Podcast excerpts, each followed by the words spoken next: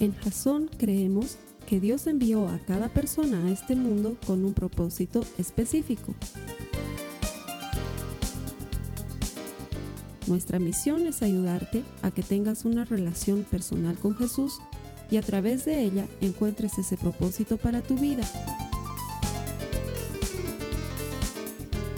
Queremos ayudarte a alcanzar ese propósito.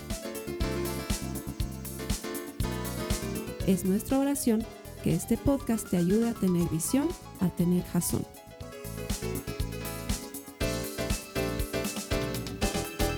Gracias por conectarte, bienvenido una semana más a Jazón. Eh, hacemos todo esto, ponemos un servicio semanal, lo subimos al internet, ahora lo subimos a YouTube. Eh, no es que no lo subíamos antes, tenemos algunas cosas ahí antiguas en YouTube, pero nuestro canal principal de información visual era Vimeo. Vamos a seguir teniendo Vimeo, pero YouTube va a ser nuestro canal principal. Entonces, lo que estamos buscando es ayudarte a ti a desarrollar una relación personal con Jesús, convencidos de que cuando eso suceda, cuando te encuentres con Cristo y te conectes con Él, vas a encontrar vida. Nosotros creemos que todo el que encuentra a Dios encuentra vida y ese es nuestro deseo y esa es nuestra oración. Así que te doy la bienvenida y gracias por conectarte. Como estamos iniciando una especie de era nueva en nuestros en nuestras predicaciones y en nuestros videos ahí en internet. Y como los estamos subiendo ahora a YouTube, entonces vamos a agarrar la onda de YouTube y sabemos que todas las personas que se suscriben a nuestro canal se, vuelven parte de nuestra audiencia permanente. Si tú conoces a alguien que quiera recibir este mensaje o que piensas que le puede servir un poquito de ánimo, de esperanza a la palabra de Dios que nosotros compartimos aquí en Jason, ¿qué te parece si le envías nuestro enlace? Es bien fácil, Jason la Iglesia TV después de la barra de YouTube y ahí te puedes conectar a nuestro canal. Tú también te invito a que te suscribas a nuestro canal y así vamos a empezar a crear una audiencia. Y todos los que se conecten de ahora en adelante a YouTube, todos ellos, ese gran universo de espectadores que se conecten a YouTube para compartir la palabra de Dios con nosotros, van a recibir un nombre especial. Nosotros nos llamamos Jasón, la iglesia se llama Jasón, así que todos los que se conecten a partir de ahora van a ser jasonautas. He decidido bautizarlos de esa manera. Jasonianos era feo, jason y holandeños no, no entraba. Entonces me pareció que jasonautas es algo muy especial porque es como que te subieras a una nave y volaras. Entonces, eso es lo que vamos a hacer todas las semanas. Nos vamos a subir a la nave de la palabra de Dios y juntos vamos a navegar por sus profundas aguas. Vamos a entender el mensaje que tienen para nosotros. Así que no, no te extrañes que cada semana te diga, jasonautas, bienvenidos a Jason, gracias por conectarse. Y luego le voy a dar la bienvenida a la gente que está aquí. Ustedes no son jasonautas, ustedes vienen físicamente, entonces bienvenidos hermanos, les agradezco por juntarse con nosotros todas las semanas para hacer iglesia. Eso es lo que hacemos decides que tu reunión más importante va a ser el primer día de la semana. Y tu reunión más importante va a ser con el creador del universo. Entonces apartas todo y le das un tiempo a él. Y entonces la Biblia dice que Dios honra a los que le honran. Y como tú estás honrando a Dios, te es acreedor una promesa maravillosa y Él te va a devolver en honra lo que tú le estás entregando en honra. Así que gracias por estar aquí, bienvenido y gracias por ayudarnos a hacer iglesia literalmente con cientos de miles de personas que se conectan con nosotros. Vamos a cerrar nuestra serie Correr para ganar. Hemos comenzado el año con esta serie y la hemos puesto como modelo de lo que deberíamos hacer a inicio de año cuando te trazas, o la mayoría de las personas se trazan esas metas de año nuevo. ¿Qué quiero lograr en el año? Y veíamos que las más populares comenzaban siendo bajar de peso y aprender algún idioma. Y luego pasábamos por algunas más complejas como eh, arrancar el negocio que querías o restaurar una relación quebrada que tenías o qué sé yo. Y los estudios dicen que esto va decayendo con el tiempo y que tus intenciones van quedando en solo eso, intenciones. Y luego allí algún poeta crudo y cruel nos dice que de intenciones está empedrado el camino al infierno. Y entonces tú te sientes mal y dices, pucha, todos los años intento hacer así y son solo intenciones. Y ya no quiero terminar la serie con eso. La verdad es que está bien para las primeras semanas, pero luego a estas alturas de la vida, lo que deberíamos tener ya no son intenciones, sino propósitos firmes, cosas que estés cumpliendo, probablemente algunas que ya hayas dejado y luego quieras retomar, porque pasa y no tiene nada de malo. Eh, te has propuesto orar todos los días y has fallado el sábado porque llegaste cansado de una reunión familiar. Eso no significa que dejes la dinámica de la oración, sino que la retomes el domingo. Te has propuesto leer tu Biblia y has dicho, este año lo he escuchado al Carlos Alberto y yo quisiera igual leer la Biblia en todo un año, entonces voy a leer y te has puesto a leer la Biblia Biblia y has llegado hasta el 22 de enero y luego 23, 24 has tropezado, ya no has leído, no te desanimes, vuelves a tomar tu Biblia, la tomas desde donde la dejaste y la sigues leyendo por dos, tres días, por una semana que hayas fallado. El propósito no se debería caer, lo tienes que mantener. Pero la mayor parte de las personas se nos cae un poquito el propósito y se nos cae completamente, ¿no? Quiero bajar de peso, no he podido y ahora ya voy a comer, pues voy a comer, comer, comer, comer. Y entonces lo hacemos peor que en un inicio y no debería suceder de esa manera. Deberíamos correr para ganar. La primera semana veíamos que correr para ganar nos hacía una pregunta obligada. ¿Eres realmente cristiano? Porque las promesas de la palabra de Dios están fundamentadas para aquellos que creen en Jesús, pero viven como dice que Jesús hay que vivir. No está mal ser simpatizante de Jesús, pero Jesús no llamó a ser sus simpatizantes, llamó a ser sus discípulos, que es algo diferente. Y cuando tú te haces discípulo del Señor, no hay manera que te descalifiques en el último minuto. Pero si eres simpatizante con un pie aquí y otro pie allá, a veces me comprometo, a veces no, a veces la iglesia me interesa, a veces no. Creo esta parte de la Biblia, pero esta otra parte de la Biblia no la creo. Me interesa eso de las, promesas que dicen que tienes planes de bien y no de mal para darme un futuro y una esperanza, pero eso de dar la otra mejilla no me gusta mucho. Entonces ahí no estás siendo verdaderamente discípulo y corres un serio peligro de descalificarte en el proceso de acercarte a Cristo. Tenemos que poner nuestros ojos en Jesús, dice el autor de Hebreos, y puestos ojos, nuestros ojos en Él, correr la carrera que tenemos por delante. La segunda semana, la misma cita bíblica nos llevaba a preguntarnos, ¿de qué sirve ganarlo todo? Que la gente te quiera, que te vaya bien en los negocios, que tengas una linda familia, que seas reconocido, que estés sano y no te falte nada, pero pierdas tu alma. ¿De qué te sirve ganar el mundo entero? Dice Jesús. Pero pierdes tu alma. ¿Habrá algo que vale más que el alma? Dice el Señor. Entonces correr para ganar no significa acumular, ser o tener, sino que significa conocer a Cristo, acercarnos a Él, depositar nuestra vida en Él. Eso nos decía Pablo, hacer depósitos eternos.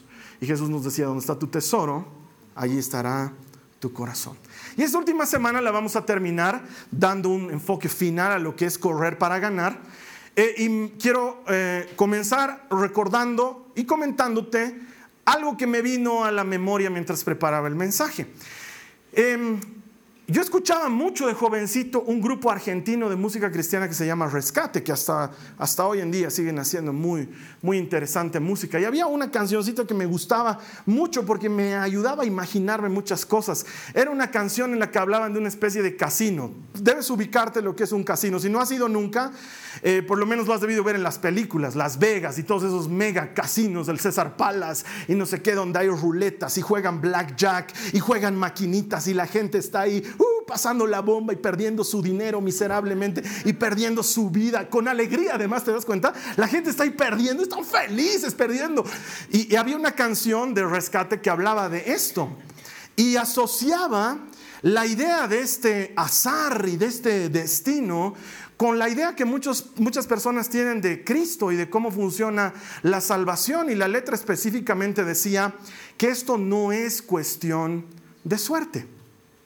Pero la parte que más me gustaba de la canción era una parte en la que el cantante estaba cantando, pero dejaba de cantar y se volvía hablada la canción, porque él dice, dijimos apostémosle todo al rojo y se escuchó y hay una voz medio gangosa que grita, negro el 22.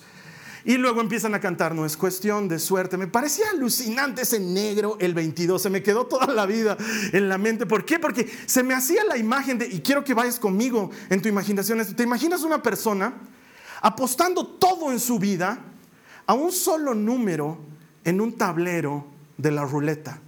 Todo lo pone al casillero 22, negro giran la ruleta y sale negro 22. ¡Uh! Lo ganó, qué suerte. Pero aparte del 22, hay creo que ciento y tantos otros números que no son negro y no es 22. Y muchas personas pensamos que la salvación es pues cuestión de suerte. Es una cosa de azar que nos va a ocurrir finalmente a todos. Por eso la gente cree que cuando la gente se muere, valga la redundancia, todos se van al cielo, ¿no? Entonces, tranquilo, se te ha muerto tu papá, está con el Señor. ¿Está con el Señor? ¿Es el destino por defecto? ¿La eternidad nos espera a todos? ¿Es cuestión de suerte o es cuestión de algo más importante? Según la Biblia, el precio ya fue pagado. Es decir, el premio de la eternidad está garantizado para los que creen solamente. Solamente. Si tú crees en Jesús, el premio está garantizado. No es cuestión de suerte, es cuestión de fe. Por eso Pablo nos dice la cita que hemos estado manejando todas estas semanas. Acompáñame una vez más a 1 Corintios 9:24. Nos dice, no se dan cuenta de que en una carrera todos corren, pero solo una persona se lleva el premio.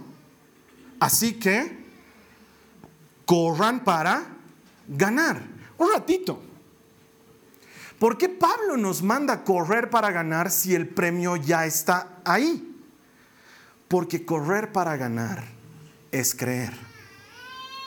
Yo no puedo creer una parte de la escritura y dejar de lado todo el resto de la escritura. No puedo contentarme con una parte de las promesas de Dios y desechar las otras partes de las promesas de Dios. Correr para ganar es creer de lleno, es creer completamente, es creer en todo, no solamente en una parte. ¿Por qué? Porque el premio ya fue dado. No nos esforzamos por ganar el premio. Nuestro único esfuerzo está en creer. Si es que realmente es un esfuerzo. El verdadero premio ya nos lo dio Jesucristo. La verdadera dificultad ya la pagó Él. El verdadero problema en el camino, Él se lo puso en el hombro y nos garantizó que si creemos, ese premio nos pertenece. De hecho, Pablo lo pone de la siguiente manera, Efesios 2, 8, 9 dice, Dios los salvó por su gracia. ¿Cuándo? Ayúdenme a leer eso. Cuando creyeron. ¿Cuándo fue que los salvó? Cuando creyeron. Ustedes, hablándonos a nosotros, nos dice, no tienen ningún mérito en esto. Es un regalo de Dios. La salvación no es un premio por las cosas buenas que hayamos hecho. Así que ninguno de nosotros puede jactarse de ser salvo. Correr para ganar. Nuestra carrera es en pos de Cristo. Nos abrazamos de Cristo y hermanos, ding, ding, ding, ding, ding, ding, ding, ganaste. Así es como funciona. Te abrazas de Jesús, crees su promesa y ding, ding, ding, ding, ding, ding, ding, ding, ganaste. Pero quiero explicarte muy bien cómo funciona esta secuencia. Buscas a Dios, o mejor dicho, Dios te anda buscando, como diría Pablo. Encuentras a Jesús y te enfrentas a la propuesta de Él. La vimos la semana pasada. ¿Quieres seguirme? te dice Jesús, tienes que negarte a ti mismo, tomar tu cruz y seguirme. ¿Quieres hacer eso? Tú le dices al Señor Jesús, sí, quiero, ding, ding, ding, ding, ding, ding, eres salvo por medio de la fe. La fe opera en nosotros por medio de algo que llamamos conversión. No es un cambio de moral o un cambio de actitud. No es que he conocido a Cristo y como he conocido a Cristo ahora me portaré bien. Es al contrario. Como he conocido a Cristo, le hago caso y porque le hago caso, vivo una vida de acuerdo a su palabra. Cristo me dice, perdona, yo sé que me cuesta, yo no puedo perdonar, entonces acudo a Cristo para hacerle caso y perdonar. Cristo me dice, congregate. A mí me cuesta, domingo en la mañana ha llovido, está haciendo frío, qué complicado, pero voy a Cristo y con Cristo puedo y entonces le hago caso y me congrego. El Señor me dice, tuve hambre y me diste de comer. Yo veo gente con hambre y no me mueve mucho dentro mío, pero me abrazo de Cristo y entonces entiendo que cada vez que hago algo por este más pequeño, por Cristo lo estoy haciendo. La conversión no es un cambio de moral o de actitud, es un cambio de vida. Ya no vivo yo, vive Cristo en mí. Él es el que empieza a vivir por mí. Y entonces ahí tenemos el testimonio de literalmente millones de cristianos alrededor del mundo, entre los cuales seguro te puedo incluir a ti, que dicen, hermano, antes tú no me hacías leer, pero ni siquiera con Dorito, pero ahora leo mi Biblia, tengo ganas. Despierto en la mañana y siento que Dios me está llamando a leer mi Biblia. ¿Por qué ha sucedido eso? Porque hay un cambio de vida. A eso nosotros le llamamos conversión. Esa conversión te lleva a vivir al modo de Cristo, o en otras palabras, vivir como quien ha sido salvado. Si eso no ha pasado en tu vida, cuestionate si has tenido conversión. Acércate delante del Señor Jesús y pregúntale, Señor, ¿me ha gustado tu evangelio o me he convertido a tu evangelio? Señor Jesús, ¿me han gustado las promesas que tienes para mi vida? O más allá de las promesas he decidido creerte aunque las cosas no salgan como yo espero. Correr para ganar no es un esfuerzo que hacemos por lograr algo. Correr para ganar es creer y entregarle tu vida a Cristo. Cuando eso sucede, hay un premio esperándote. Un premio que tú y yo no hemos ganado, un premio que ha ganado Jesús para nosotros. Así de simple. Así de sencillo. No me imagino una de esas personas que saque un premio en una de esas tapitas que vienen en las gaseosas o en las cervezas y lean y digan, ay, aquí dice se ganó un fardo gratis. Mm, me deben estar engañando. No creo que sea verdad. Mejor la voto, la tapita. No. Van inmediatamente a la tienda y le dicen a la señora, señora, tengo un fardo gratis. Y van y cobran su premio. E invitan a sus amigos y les dicen, alégrense conmigo, porque no tenía para cervezas, pero ahora me ha salido la tapita ganadora. Eso es lo que hace la gente, pero cuando se trata de Jesús, y Jesús nos dice que lo único que tienes que hacer es creer y darle tu vida, uno dice, ¿dónde está la letra menuda? ¿Dónde están las, otras, cosas? No hay letra menuda. En cuanto le entregas tu, tu vida a Cristo, Él empieza a vivir a través de ti.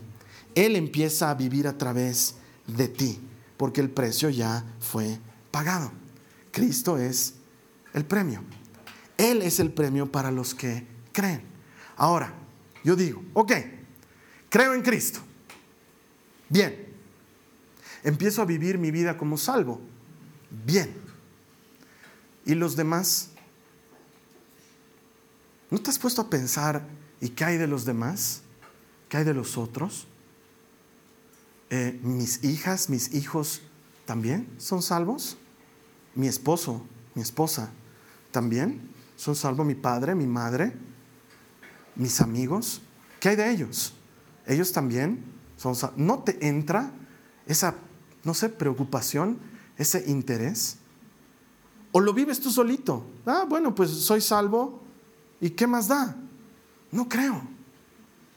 No creo. Si de veras has sido salvo, si has conocido a Cristo, luego empieza a incomodarte algo dentro, porque dices, diariamente la gente vive sin Dios.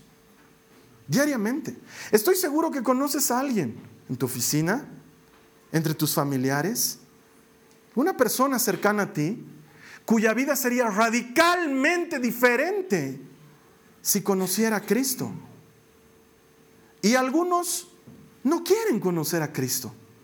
¿No has conocido a alguien que se burla de ti porque tienes un amigo imaginario? Alguien que dice, ah, sí, papi, él cree en Dios.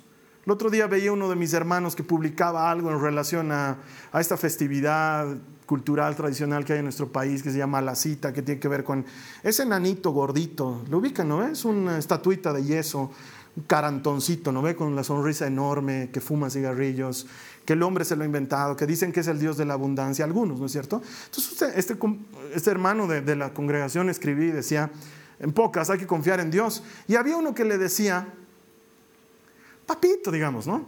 Tú y tu amigo imaginario, Tan imaginario como el equeco, digamos. Ambos son imaginarios. Solamente que tú lo imaginas todos los domingos del año y el otro lo imagina en un mes, en enero. Hay gente que piensa eso de los cristianos. No han conocido a Jesús. No saben lo, lo que hay en Él. Y más triste, y tengo que ser sincero, no me gusta sonar apocalíptico, pero todos los días cientos de miles mueren sin Cristo.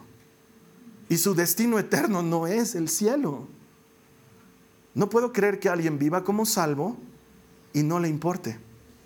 Hay otros que quieren creer en Cristo, pero no pueden porque los problemas de este mundo los jalan o las cosas lindas de este mundo los absorben y luego empiezan a acercarse un poco a Cristo, pero luego empiezan a alejarse un poco a Cristo. Y entonces ahí nos damos cuenta, hermano, hermana, que no solamente puedo contentarme con correr para ganar yo.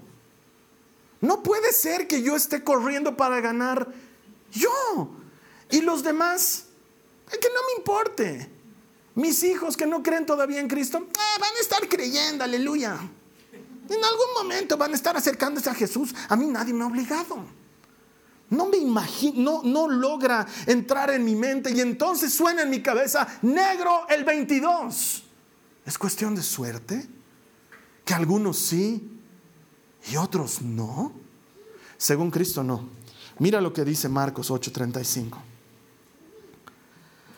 Si tratas de aferrarte a la vida, la perderás. Por favor, presta atención a lo que dice a continuación.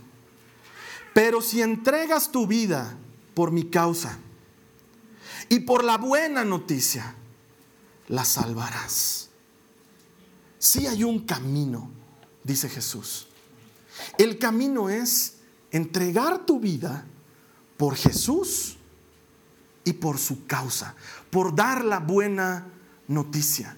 Correr para ganar no es solamente ganar yo, sino que en el camino tengo que ayudarle a alguien a saber que Jesús salva, que Jesús es la esperanza. La gente espera mucho de los políticos, poco van a recibir de ellos. Jesús es la esperanza. La gente espera mucho del sistema médico. Poco van a recibir del sistema médico. Jesús es la esperanza. La gente espera mucho del sistema financiero y que no se caiga. Jesús es la esperanza. La gente necesita entender eso.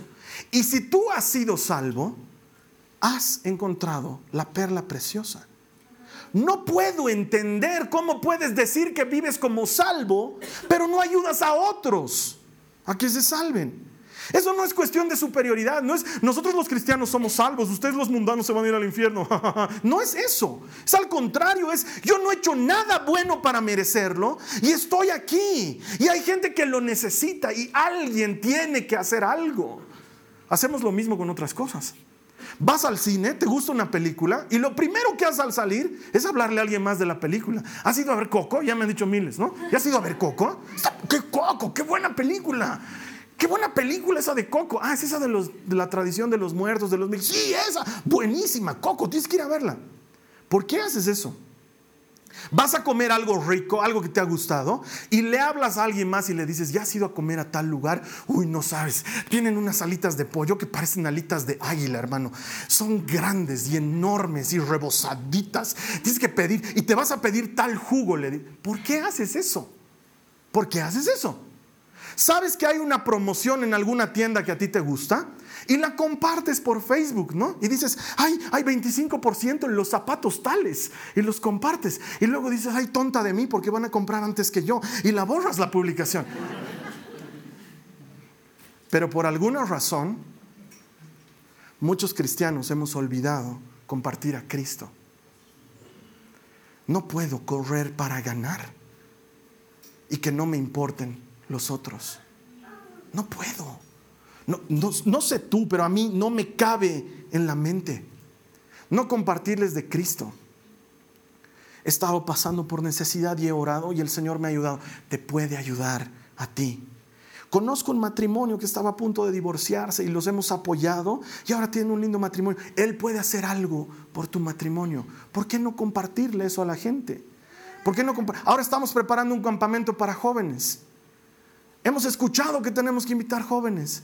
Pero luego nos quejamos de que los jóvenes estén perdidos en el alcohol o en las drogas. Y pensamos, alguien tendría que hacer algo. Ojalá el Carlos Alberto les pasara sus prédicas. ¿Por qué tengo que hacerlo yo? ¿Por qué no lo haces tú? ¿No estás corriendo para ganar? Correr para ganar significa dar tu vida por Jesús y por su buena noticia. Porque hay una buena noticia. Estábamos muertos a causa de nuestros pecados. Todos, todos habíamos hecho mal. Alguna vez ya te lo he hecho, no te lo voy a volver a hacer.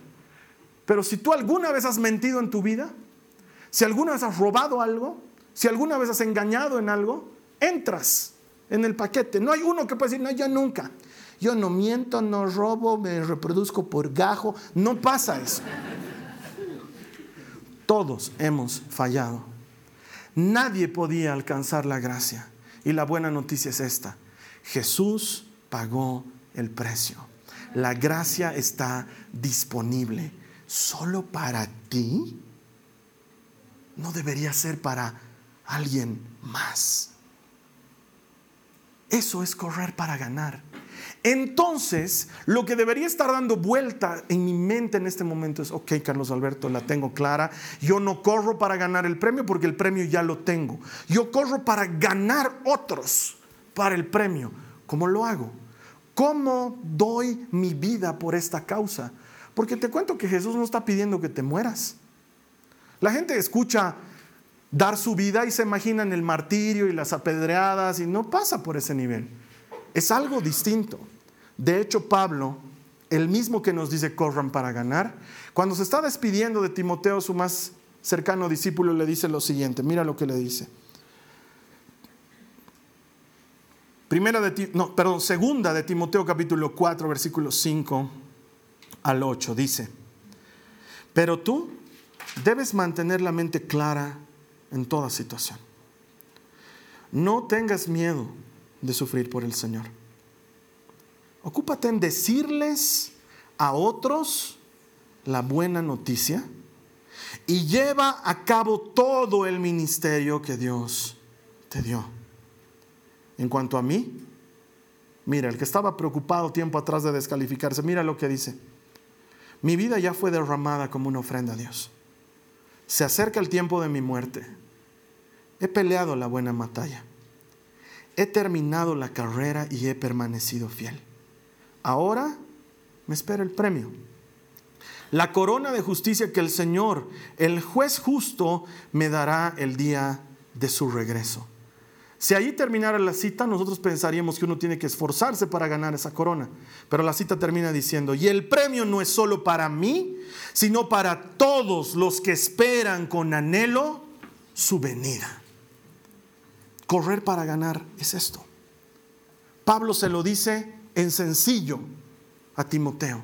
Dar la vida por Jesús, perder tu vida por su causa, es esto, Timoteo. Primero, háblale a otros de Cristo. Primero. Ahora yo te pregunto, hermana, hermano, aquí, sinceramente, ¿Cuál es la última vez que has hablado de Cristo a alguien? Acordate. ¿Quién es la última persona a la que le has hablado de Jesús? ¿Quién? Eso es lo que hay que hacer, dice Pablo. He corrido la carrera, he peleado la buena batalla, he guardado la fe, me he mantenido fiel lo dice después de dar las instrucciones, lo que hay que hacer para ganar esta carrera. Háblales a otros de la buena noticia.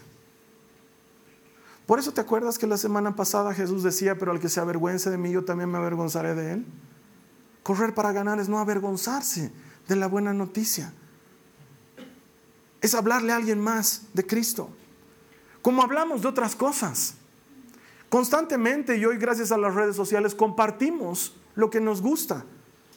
Te traen una buena hamburguesa y le sacas foto y la compartes a la gente. Te has comprado un nuevo par de zapatos para fútbol y le sacas foto y le muestras a la gente. Cristo viene y te habla y lo guardas. Jesús hace algo por ti y no lo testificas, porque eh, es popular sacarse una selfie después de haber hecho ejercicio, pero no es popular sacarse una selfie después de haber orado. Acabo de orar. No compartas tu vida de oración, compartí la buena noticia a alguien que la necesite más. Y luego Pablo le dice a Timoteo, y cumplí tu ministerio fielmente. Aleluya, en eso yo me salvo, hermano, porque yo no tengo ministerio. Todos tenemos un ministerio. Tu ministerio es aquella cosa, aquella razón, aquel propósito, aquel razón por el cual estás aquí en esta vida. Algunos hemos venido para escuchar a otros. Algunos hemos venido para hacer consuelo de otros. Algunos hemos venido para dar salud y sanidad. Otros hemos venido para ayudar en cosas complejas. Algunos hemos venido para construir. Algunos hemos venido para juntar gente. Algunos hemos venido para dar ideas. Para algo has venido a este mundo. No hay nada más extraordinario que hacer lo que Dios te mandó a hacer en esta vida. No sé a qué te mandó, pero el servicio no se presta dentro de las cuatro paredes de una iglesia, sino afuera. Afuera donde se necesita hablar de la buena noticia. Aquí ya sabemos la buena noticia. Si a alguien le parece innovador que Jesús lo ha salvado, o viene por primera vez, o no es cristiano. Nosotros ya sabemos esa buena noticia. Nos la repetimos mil veces para ayudarles a otros a conocer la buena noticia. Háblales a otros de la buena noticia y cumple fielmente tu ministerio. No tengas miedo de sufrir por causa del Señor. Porque si hay algún sufrimiento que vale la pena de ser sufrido, que sea sufrir por Cristo y por su causa que si te van a perseguir, que si te van a acusar, que si se van a burlar de ti, que sea por Cristo y por su causa. Pero quiero ser bien claro, estoy diciendo por Cristo, no porque tú seas chinchoso por causa de Cristo. Porque también sabemos lo pesados que podemos ser los cristianos cuando queremos ser pesados. No se trata de eso. Se trata de correr para ganar, de ayudar a otros ¿Por qué? Porque Pablo termina diciendo, la misma corona les espera a todos los que están esperando su venida. Pero hay gente que no quiere que venga Jesús todavía. Dice, no, no, no, que me dé un tiempito más. Todavía no estoy listo para que venga el Señor. Nosotros podemos apresurar su venida. Está en nuestras manos apresurar su venida. De hecho, Jesús lo puso muy sencillo y muy clara. Este evangelio, que quiere decir buena noticia, esta buena noticia será anunciada en el último rincón del mundo y entonces vendrá el fin. Cada vez que tú y yo le hablamos a alguien de Jesús, estamos haciendo nuestra parte para anunciar, para apurar su venida. Y termino con esto. La canción de la que te hablaba unas semanas atrás. Ahí está Marcos Vidal y dice, que se encontrará con el Señor cara a cara. Solo déjame mirarte cara a cara, le dice al Señor, y quedar perdido en tu mirada. Es una canción hermosa. Hay muchas canciones que hablan de ese momento. Y entonces me viene a la memoria este otro señor que se llama Danny Berríos, que cuenta otra historia hermosa de algo que va a suceder ahí en las bodas del Cordero. Y quisiera que te pongas a pensar en esto para terminar. Tú ahí, en las bodas del Cordero, ¿qué es eso? La gran fiesta de celebración de Jesucristo por haber vencido el pecado de la muerte para siempre, recibir a su iglesia y comenzar la eternidad. Eso que no terminará jamás, donde no habrá llanto, ni enfermedad, ni desesperación, ni deudas, ni gordura, ni nada de esas cosas. Todo eso pasará. Si la gordura no es sufrimiento, que alguien diga amén. Es pues sufrimiento. Pasará. Pasará. Y Dani Berríos dice, estaremos ahí. Y de pronto el Señor se acercará a ti, te llamará a un ladito y te dirá, te quiero presentar a alguien.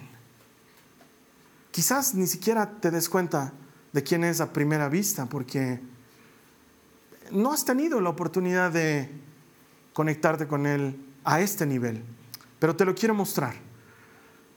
Y trae a otra persona y lo llama. Vamos a decir que se llamaba Orlando. Orlando, ven aquí. Y él viene con una sonrisa grande.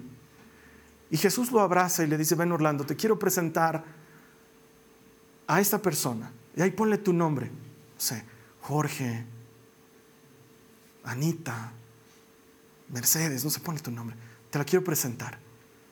Y te quiero presentar a Orlando, te dice. Orlando estaba pasando por un momento difícil en su vida. Esa mañana tú habías orado, Martita, y decidiste que era buena cosa compartir en tu Facebook esa pequeña cita bíblica por medio de la que yo te hablé esa mañana mientras orabas. Y Orlando la leyó. Él estaba conectado en otro lugar del mundo. ¿De dónde eres Orlando? De México, ¿verdad? Sí. La leyó desde México. Bueno, te cuento que gracias a eso Orlando leyó esa cita bíblica y apretó ahí. Y eso lo llevó a una prédica, lo llevó a escuchar una canción. Unos meses más tarde estaba asistiendo a una iglesia. Ese día no se suicidó, ese día conoció mi amor. Tú no sabías que esto había pasado, pero Orlando está aquí hoy porque tú compartiste esta cita y yo quería darte gracias. Y tú, dice Danny Berries, vas a estar así como que, ah, yo, yo hice eso. Sí, tú hiciste eso. Haces eso cuando le hablas a tus hijos de Jesús. Cuando en lugar de añadirle leña al fuego, oras por tu esposo o por tu esposa. Haces eso cuando pones paz entre los que están discutiendo y sin necesidad de predicarles, traes paz y te haces conocer como hijo de Dios porque eres pacificador. Haces eso cuando le compartes a alguien lo que le está faltando. Haces eso cuando le das cobijo a alguien que lo está necesitando. Y entonces, no estás ganando nada. Jesús ya ganó todo para ti. Solo estás viviendo como cristiano. Solo estás viviendo como quien ha sido salvo. Y entonces, aunque no quieras, te espera una gran recompensa. Eso es correr para ganar. Es desenfocarme de mí mismo. Es salirme de mis intereses personales y ponerme en los intereses de Cristo. Con razón, el autor de Hebreos dice, pongan sus ojos en Cristo para correr la carrera. ¿Qué te interesa, Señor? ¿A quién quieres que le hable de ti hoy?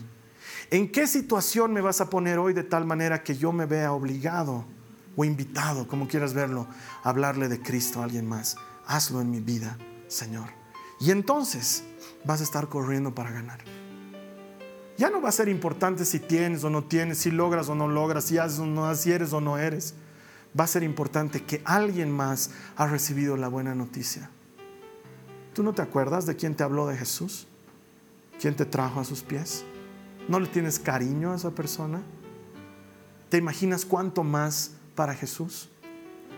Y nos preocupamos por nuestros hijos, nos preocupamos por nuestras familias. ¿Tú crees que a Dios no le importan?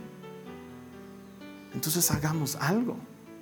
Eso sí lo podemos hacer. Eso sí nos va a costar un esfuerzo. No nos va a significar ningún premio de eternidad, pero nos va a significar un agradecimiento de aquel que todo lo puede. Tú y yo estamos llamados a correr para ganar. Y según Jesús eso es dar tu vida por Él y por la buena noticia. ¿Estás dispuesto a hacerlo? De eso se trata ser cristianos, de compartirle la buena noticia a otros. Vamos a terminar esta serie orando. Te voy a pedir que cierres tus ojos ahí donde tú te encuentres. Vamos a decirle al Señor que nos transforme en eso que Él necesita. Que ser cristiano para nosotros no sea una cuestión de una actividad semanal, que sea un estilo de vida, que vivamos siendo cristianos.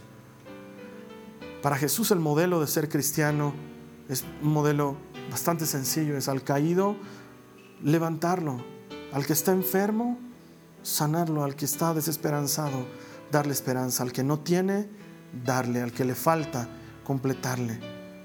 Eso es dar tu vida por Jesús. Esa es la invitación que Él te hace hoy. Si tú quieres hacer esto por el Señor, porque esto, hermano, es una decisión personal. Tú puedes elegir hacerlo o no hacerlo, pero los que lo hacen están corriendo para ganar. No me lo invento yo, lo dice la Biblia. Si tú quieres hacerlo con tus ojos cerrados, te voy a invitar a que repitas esta oración conmigo. Amado Dios, delante de ti estoy desnudo. Tú me miras como soy. Mi mente, mi corazón están abiertos delante de ti.